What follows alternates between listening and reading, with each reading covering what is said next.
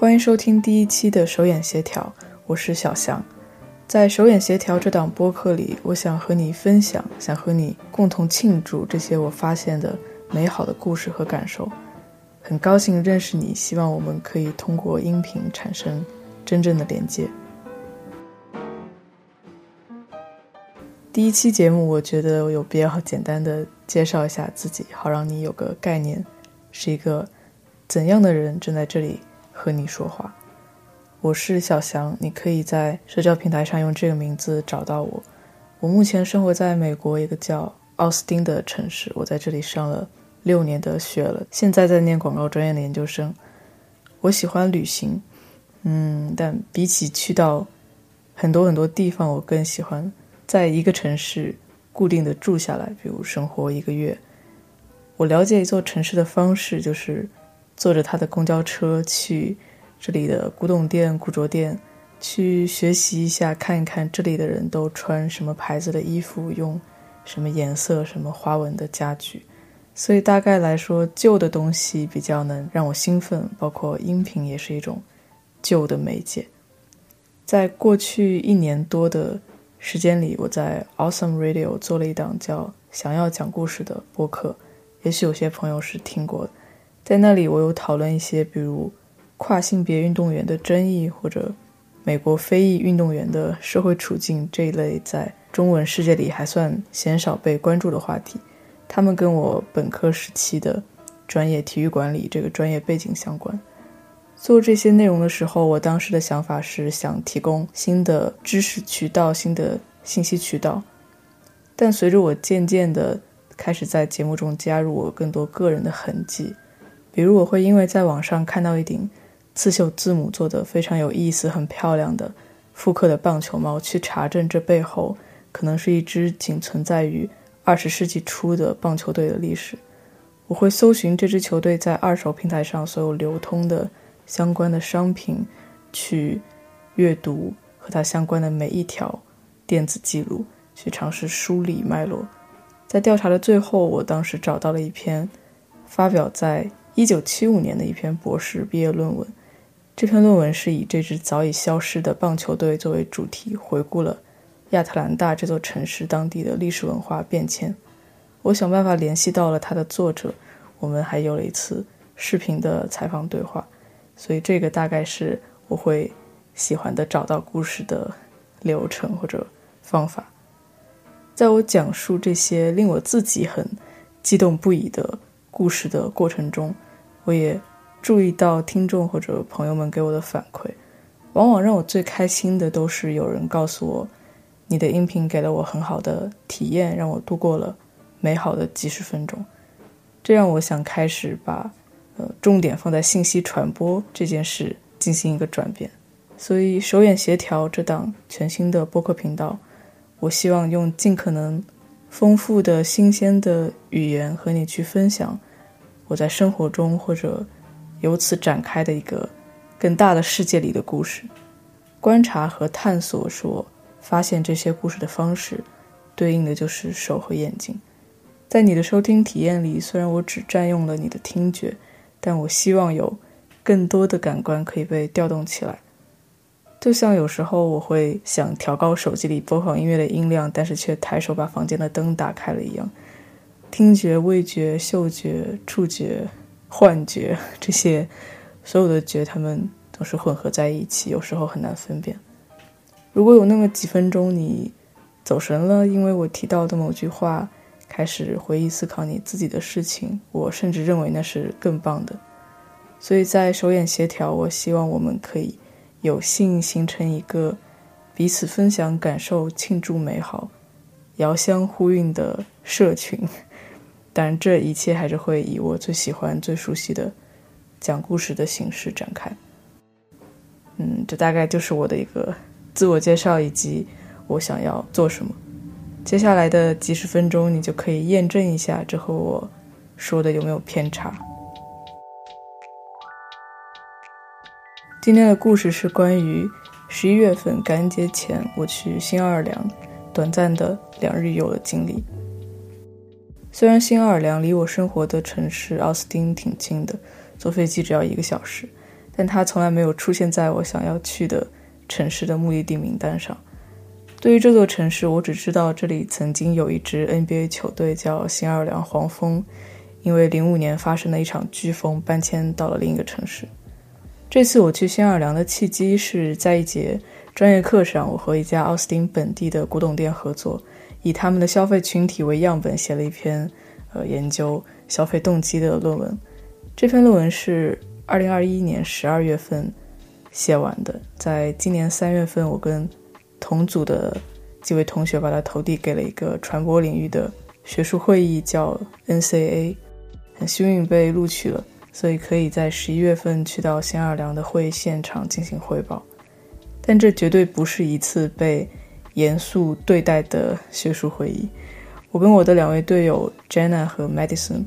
我们直到出发前前三个晚上才一起创建了一个新的共享文档，开始在网上。查学术会议的海报尺寸大概要做多大？对我来说，这趟新奥尔良的旅程是给我一个机会，在一个陌生的城市去扮演一个明显不属于我的身份——年轻学者，然后和很多我大概率除了在这里以外的地方再也不会相遇的人见面。这就好像你的人生突然领到了一个支线的任务卡一样，在这里你说什么、做什么、得到什么评价。无论是积极的还是负面的，都不会触及到我本人。不过，想要确保它只是记忆中的惊鸿一瞥般的一个支线任务的关键是，在这里停留的时间一定要短。所以，即使这个会议的举办日期正好是感恩节假期前，我们本可以顺路在新奥尔良待挺久。但我和 Jenna 和 Madison 我们都达成了一致的建议，订了我们汇报结束后最早的一班飞机从新奥尔良回奥斯汀。因为在开始之前，我们都已经可以想象，在这个即将到来的周六上午的学术汇报里，我们一定会做出让自己不得不光速逃离这座城市的事情。和我一起去新奥尔良的 Jenna 和 Madison 都是我专业课的同学，我们是非常亲密的队友，合作过整整两个学期。我觉得，但凡是参与过学校里大的、小的各种小组项目的人，都应该能体会到，如果第二学期还主动愿意和上学期的全部组员团聚，那真的就代表一份人世间难得的情分和认可。平时我一般就称呼麦迪森为小麦，啊，小麦比我早几个小时到新奥尔良。在他从酒店的床上爬起来给我打开房门的那一刻，整栋楼突然响起了巨大的警报声，和我们的脸上都各自带着刚下飞机的疲惫和他刚睡醒的迷茫。在房门打开的大概六十度角的这个空间里，我们皱着眉站定了几十秒，想等着这个警报声消失。但他好像没有消失的迹象，所以我放下箱子，跟小麦一起跑下十六层的楼梯。这才是我到新奥尔良的第一个小时。在刺耳的警报声和楼梯间的舞吧味里，我觉得这大概是大会为我特地准备的一个环节。我们入住的是这次学术会议举办方指定的酒店，所以当我们跑到一楼的时候，全国甚至。全世界飞来的传媒领域的学者都正从各个楼梯口跑出来，在这里汇聚一堂。不确定这个警报大概要多久才解除，所以我跟小麦说：“嗯，去一下洗手间消磨一下时间吧。”结果来到女厕所门口，发现全世界飞来的传媒领域的女学者们更是在这里汇聚一堂，队伍已经排到拐两个弯了。在排队的过程中，我顺便跟前后左右的各位女性学者们打听了我该去哪里签到，该去哪里领挂在脖子上的名牌，或者凭这个名牌可以呃拿到什么，就更加觉得这场意外是大会为了让我们快速融入准备的一个环节。从这片混乱里脱身之后，我跟小麦才腾出空站在酒店外面的路边寒暄了几句。这里是新奥尔良市中心的主干道，马路对面有巨大的棕榈树的影子映在一栋桃红色的建筑上，它的背后是一栋差不多高的粉色的楼，在后面一栋是橙色的。今年感恩节前，整个美国南方，比如奥斯汀、新奥尔良都在大降温。夏天的时候，在阳光的暴晒下，我总觉得街边的建筑物会被晒得往外冒热气，所以那些建筑物的边界对我来说都是模糊的，被晕染开的。但现在在冷风里，我觉得这些边界变得非常清晰，这些边界感分明的色块，就是我对这座城市的第一印象。小麦说，他知道有一家不错的吃。早午餐的地方，但离这里有点距离。如果我愿意的话，他可以请我 Uber 过去。在路上，他告诉我说，他奶奶是新奥尔良人，所以他的父母在结婚后经常从德州来新奥尔良，作为周末的短途探亲旅行。嗯，不知道出于什么原因，自从1999年，也就是他出生的那一年起，这项家庭活动就停止了。所以这也是小麦第一次来新奥尔良。在来之前，他爸爸给他下达了。重要的指示说，有一家餐厅做的 cheeseburger 和巧克力奶昔是全世界最好吃的。他在这里吃了二十多年，一定要替他去看一看现在这里是什么样子的。就好像在新奥尔良这个支线任务里，又给我们派发了更支线的一个任务。车大概开了二十多分钟，停在了河岸边的一个安静的社区。虽然冷，但那天下午阳光很好。车道很窄，让人觉得阳光是穿过马路对面的那棵树照在我的脸上。这家餐厅像一座小的教堂，外面被刷成全部是白色。打开门，我都不知道我看到的这是一个什么景象。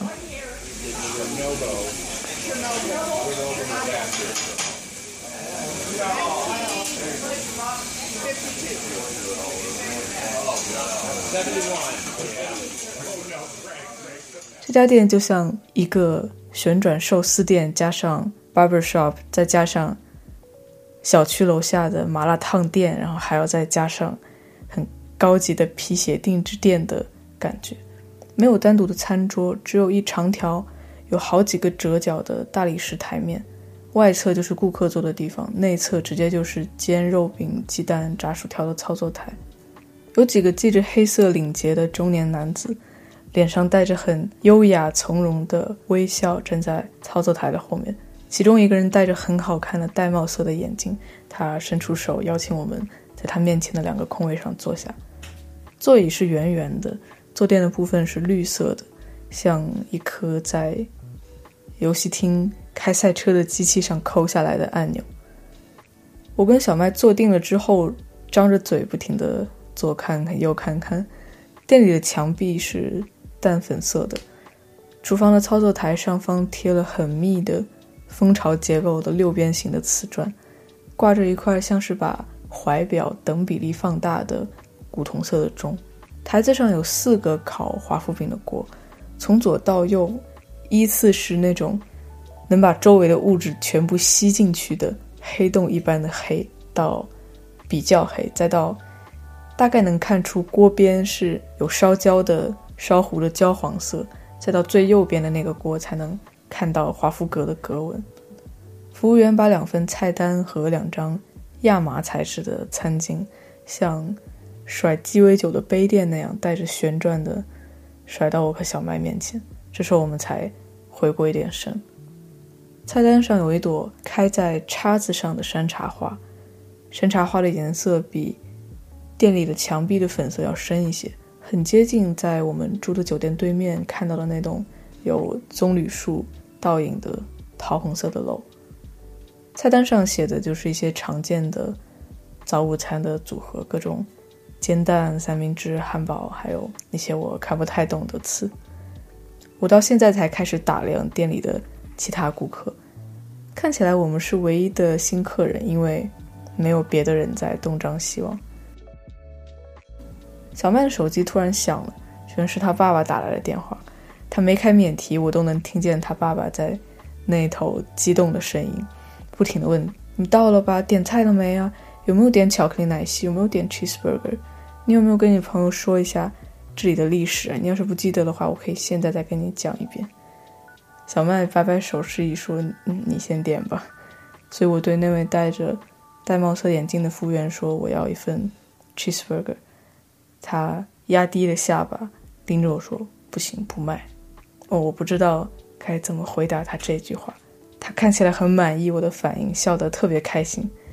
然后转身递给我一杯水，从他白色制服的胸前的口袋里抽出一根吸管，撕掉了吸管尾部的一小部分包装纸，然后捏着剩下一头的包装纸，像倒功夫茶那样的一个角度把吸管伸到我面前，让我用手接住，然后他才转身抽走了捏在手中的那一小半截。包装纸把它放进裤子口袋里，不知道我这样解释你能不能想象这一套行云流水的动作？我扭头看了看小麦，他爸爸在电话里还没有停下，但是这不耽误小麦目睹了刚才的全过程。我很想在他的眼神里面确定，刚才那个不是我的幻觉，但是现在回忆起来，我仍然觉得发生在那家店里的一切都像是幻觉。很像是宿醉了之后，你打开一扇门，但里面是你想象出来的半真半假的世界。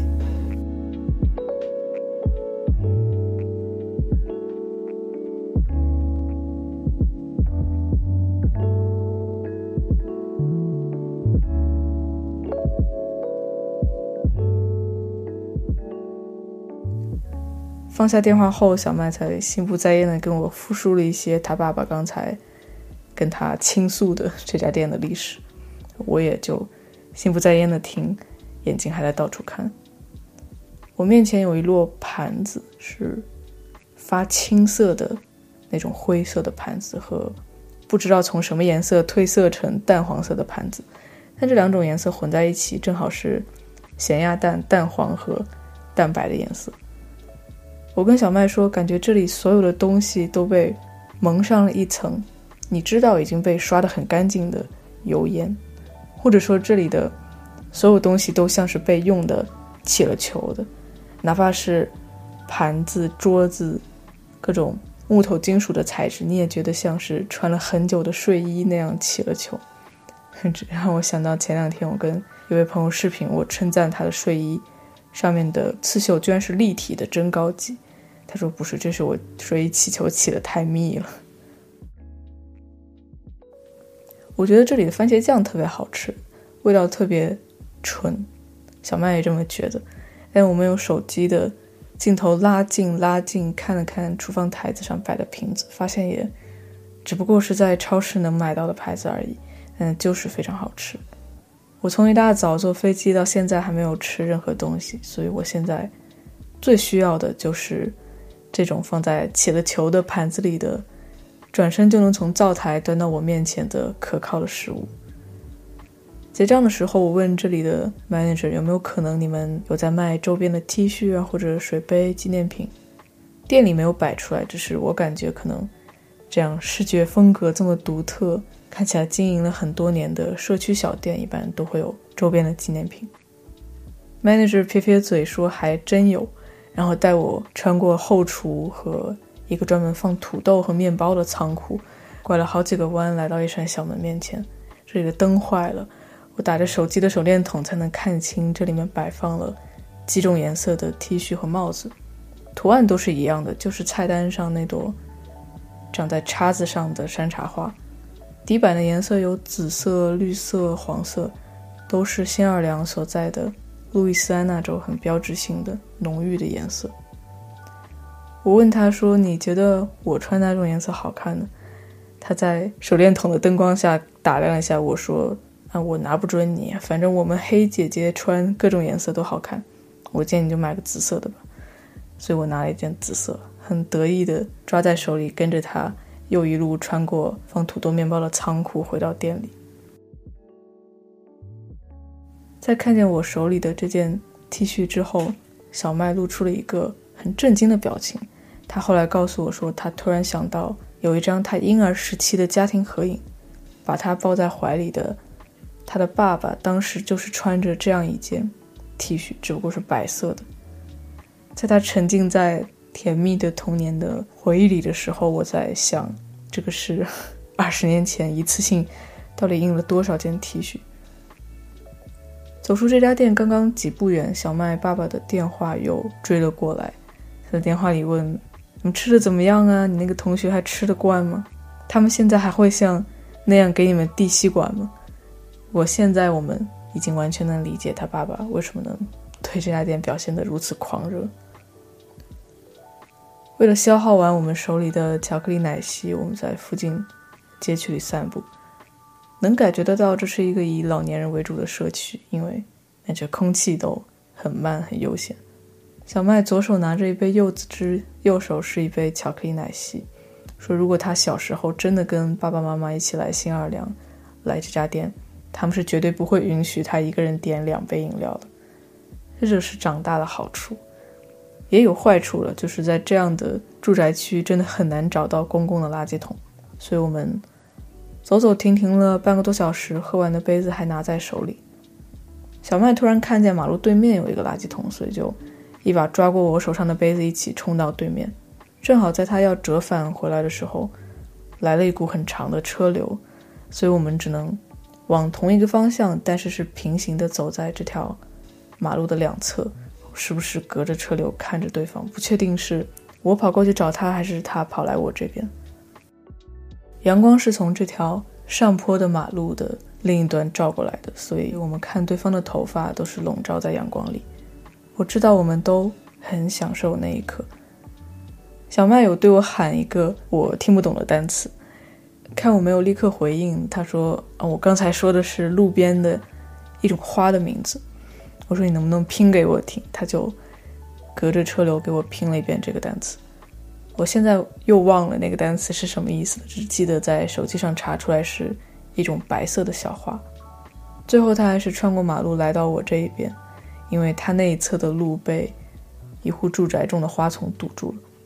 他问我说：“你觉不觉得刚才我们像是在拍青春电影？”我说：“是非常像，以至于我现在已经。”爱上新奥尔良了，嗯，这才是我到新奥尔良的大概第四个小时。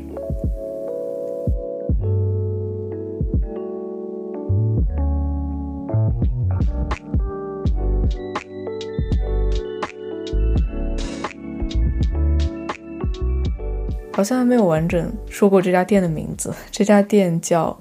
Camellia Grill，Camellia 是山茶花的意思。Grill 这个词。G R I L L，在我理解，放在一家餐厅的名字里，就代表它提供热的家常的食物，大概是中等偏小的规模，总让你有一种宾至如归的温暖的感觉，但又不是彬彬有礼的那种宾至如归。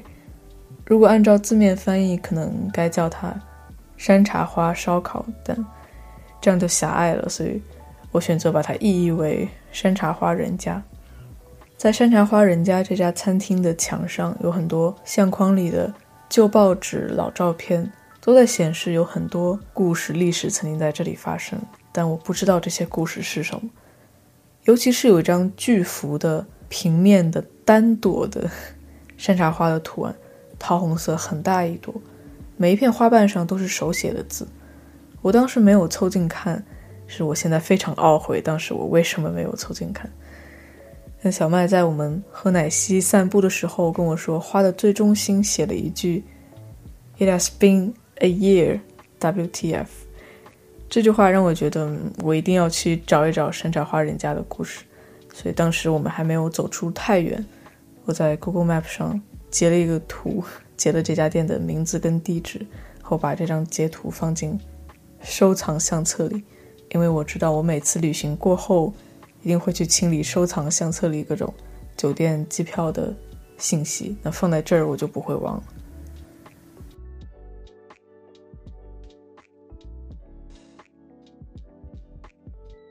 山茶花人家被创立的时间是七十六年前，一九四六年，在家族成员内部传递了三代。在美国南方种族隔离还很严重的时期。它是第一家雇佣黑人员工，并且让他们走到台前工作的餐厅。这些彼此之间充满情谊的黑人员工也构成了这家店可以在温暖的食物之外提供给顾客的诙谐的格调。这家餐厅一直以一个灵魂支柱的角色存在于这个社区，直到2005年，因为新奥尔良地区遭遇的严重的飓风。导致山茶花人家停业。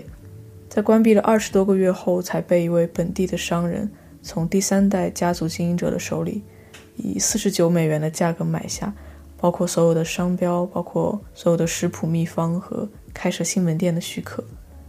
新的老板翻新了仓库、厨房，但是餐厅的主体是一开门看见的那种旋转寿司加 barber shop 加麻辣烫店加皮鞋定制店的这种感觉没有做任何的变动，还保持着1946年开业的时候只有二十九个座位这个设定。在因为飓风关闭的那一年多的时间里，希望他有一天会回来的人，在。这家店白色的外墙、门窗跟柱子上贴了几百张便利贴，其中的一些甜蜜的、暖心的话，比如说那句 “It has been a year,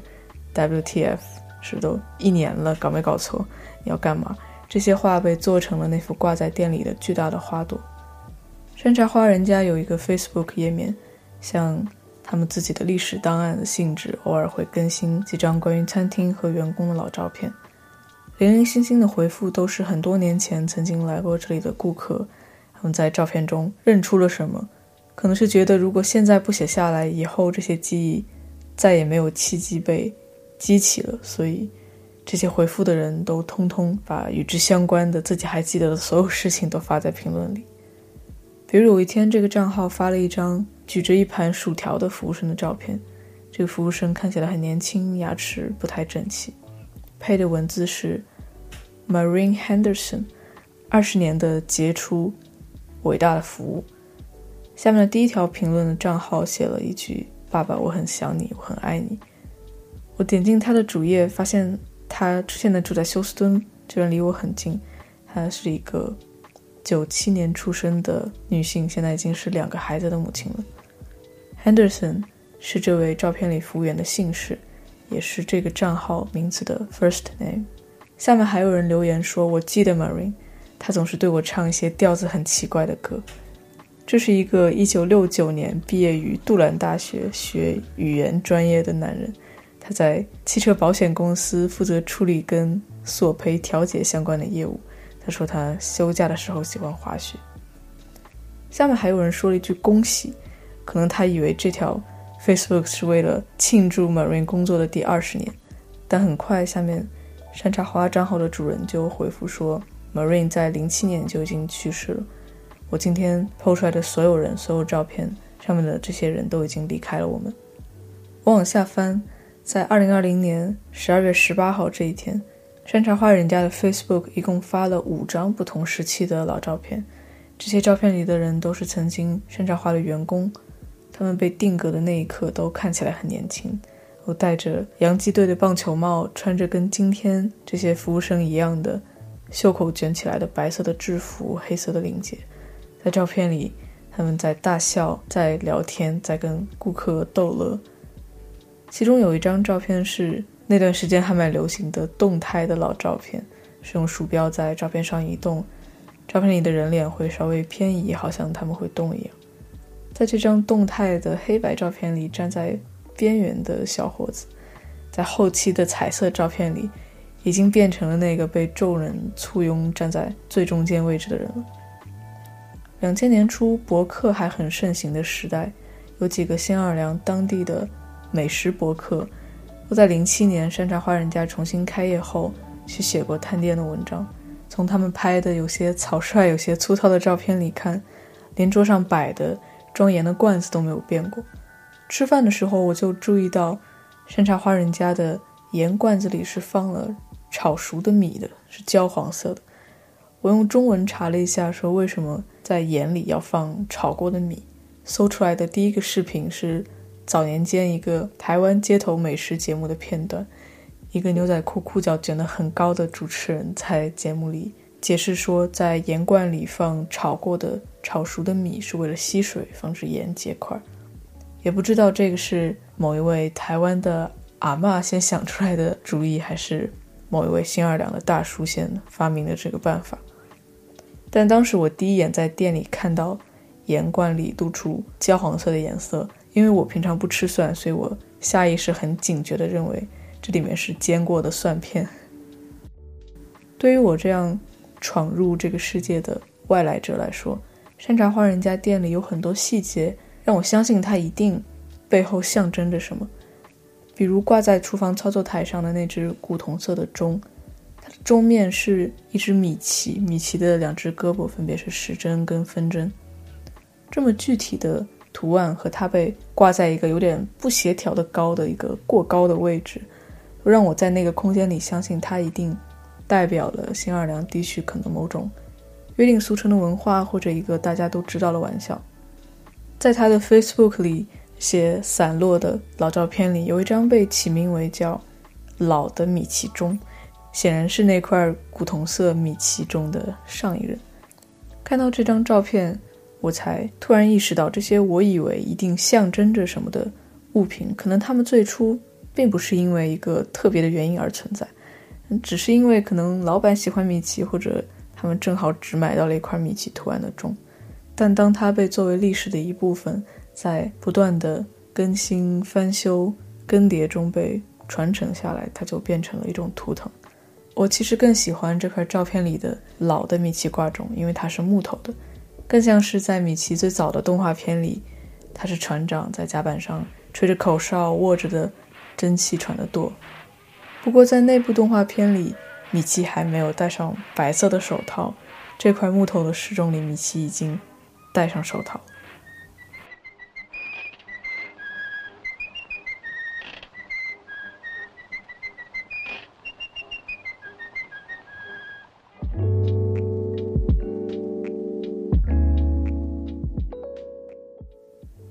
出生在新奥尔良的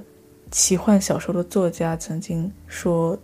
有时候他在脑海里为他的新故事构建、不断完善一个配角人物，直到某刻，他总会突然意识到，这个人物在除了新奥尔良以外的任何一个地方都不成立。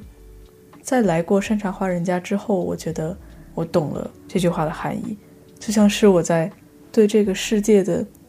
认知的场景库里突然新增了一个。与以往所有一切都截然不同的场景，里面发生的人物、发生的对话元素，都只能在这个场景里存在，他们不能走出来，也没有人可以走进去，就像是扎在地图上的一个孤立的图钉。但是，在我浏览了 Facebook 上面很多年前的对话、很多年前的照片，点进这些陌生的主页，看看他们曾经在哪里生活过。和哪些人做朋友，在哪里读过书，这些行为都帮我在这些孤立的图钉上缠上了一些线，让它们流通起来。好像现在我就能看见活生生的人在这家店进进出出了。或者说，山茶花人家，它是他所属的这个社区或者新奥尔良这座城市的一个文化熔炉。三教九流的人都汇聚在这里，就像是一锅咸鸭蛋颜色的浓汤。在我面前，叽里咕噜的会有点奇幻的不真实，但是当你去点开 Facebook 上那些头像，去看那些给他拍过照片、写过文字的人，你就会知道有什么样的原料被加在这碗浓汤里面。即使是当时我对他的历史、他的故事还一无所知的时候，在我吃完饭走出门的那一刻，我很希望我自己真的是新奥尔良本地人。那我就可以把这么酷的体验，这么棒的一家店作为我自己的一部分。我觉得，当我跟小麦在喝完奶昔，隔着车流在马路的两边走着，我们那种年轻的雀跃的氛围里，一定有这个原因。我们都在这家店里很快乐。从新奥尔良回奥斯汀后，小麦的哥哥来机场接我们。我跟他哥哥这是第二次见面了。大概一个月前，我们在小麦的生日会上见过。他的生日会规模很小，只有十个人左右，所以即使我跟他哥哥那天晚上并没有一对一很多对话，但我们都知道对方是小麦不同的生活圈里面亲近的人。一路上，我跟小麦都探着脑袋，就像小时候放学在爸爸妈妈的车上一样，跟他哥哥事无巨细的汇报。我跟小麦分别落地新奥尔良后的每一个小时，我们都干了什么？就只有我们两个人，但是说出了一种七嘴八舌的感觉。他哥哥是一个非常认真、非常真诚的听众。当他听到我们在学术会议上把汇报要用的海报分成 A4 纸的大小打印成六张纸，而不是像其他所有人一样打印一个一米多高、一米多长的海报的时候，他特地把车停在路边，一定要看我们手机里的照片，要看我们的 A4 纸小海报有多么的抠抠搜搜。小麦拿给他看的时候，特地强调了，我们没有去特地制作大幅的海报，都是因为我们教授说可以把 A4 纸拼在一起，这是可以的。他哥哥看了看我们跟教授在这个海报面前的合影，说：“我觉得你们教授是故意的，因为你看他笑了多开心。”紧接着他又问：“为什么你们每一张 A4 纸之间都留了很大的空隙，没有紧紧的拼在一起？”我说：“那当然是为了让中间增加一点空隙，让它视觉上占地面积更大一些了。”他哥哥听到我的这句话，狂笑着，他又把车重新发动，开回路上。我们说了一整路，兴奋的完全没有办法好好坐在座位上。虽然他哥哥在驾驶位，小麦在副驾驶，我在后排，但我们三个人的头其实都凑在前排中间的那个位置。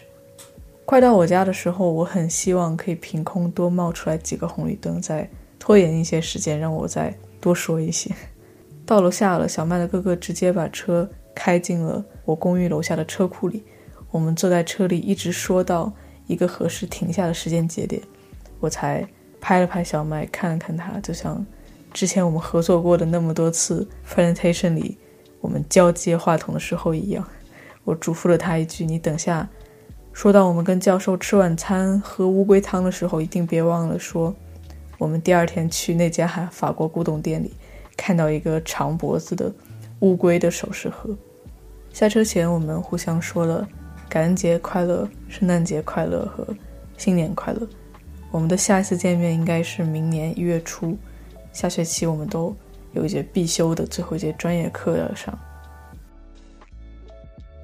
在新奥尔良的这两天，有很多瞬间让我想到家，想到家和想家还是有些差别。就比如我在他哥哥的车上从后排探头到前面说话的时候，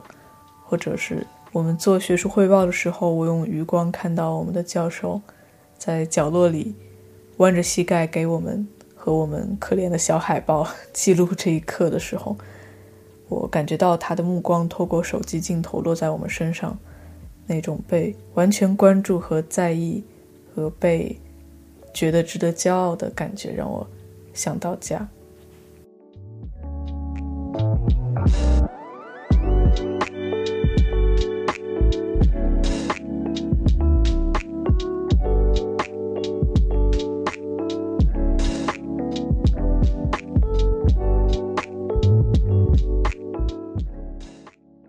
这期音频是在波士顿录的。我现在正坐在我 Airbnb 的床上，床对面有一面镜子，这是我第一次看到自己录音时候的实时的样子。十二月十一号的时候，波士顿下了这个冬天的第一场雪。傍晚开始飘雪花的瞬间，我正好在户外，正好经过一个路灯。那一刻的空气里的冷和。抬头看见的飘下来的小的白色的雪，又把我带回到新奥尔良的记忆里。在我和小麦去山茶花人家的那天周五的晚上，我们和另外一位同学 Jenna 一起去了新奥尔良最著名的一家咖啡店，点了三杯热巧克力和一种叫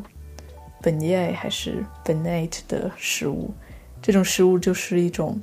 中间没有洞的甜甜圈，上面撒上很厚的一层糖霜。是一种高糖分的油炸面团，可能因为那天刚刚降温吧，所以店里没有什么人，服务员都坐在白色绿色竖条纹的雨棚下面聊天，连街边的乐队都不屑于进来演奏讨小费了，他们只是在外面自娱自乐的弹一些片段。在来这家咖啡店之前，我们刚跟指导我们参加这次学术会议的教授吃过晚饭。和教授吃饭的时候，他问起我们下学期毕业后的计划，我们三个人都很顺的给出了很漂亮的答案。但现在只有我们三个人坐在这儿，缩在拉链拉到头的外套里的时候，刚才那些很愉悦、很美好的对话，好像突然开始往上、往上反一些不太好的味道。此刻的沉默，不是我和 Madison 和 Jenna 存在于我们三个人之间的沉默，而是存在于我们自己和自己之间的三份沉默。Jenna 最后还是问了一句说。啊，所以毕业后你们的计划是什么呢？这句话问的就像刚才和教授吃饭的时候我们没有聊过这个问题一样。我低头咬了一口手里的油炸面团，因为它裹满了糖粉、糖霜，所以刚拿起来的时候是完全不烫的。但那股面团内部慢慢透出来、渗出来的温度越来越烫。咬了一口之后，糖霜抖落下来。掉进了下面接着的热巧克力的杯子里，那是白色的松软的东西融化进了一个棕色的平面里。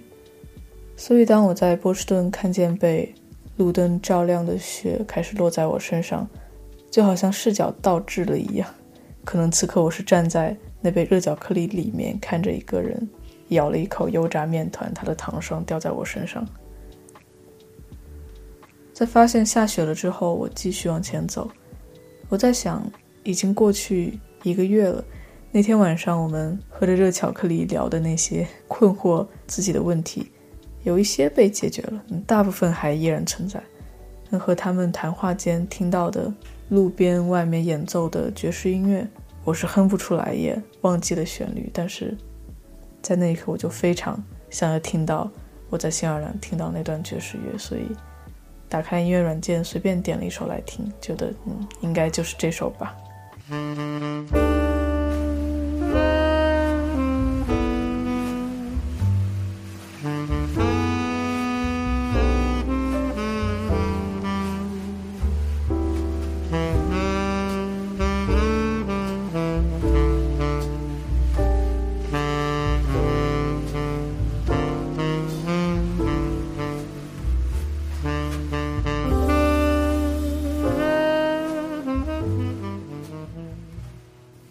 这就是第一期手眼协调的全部内容。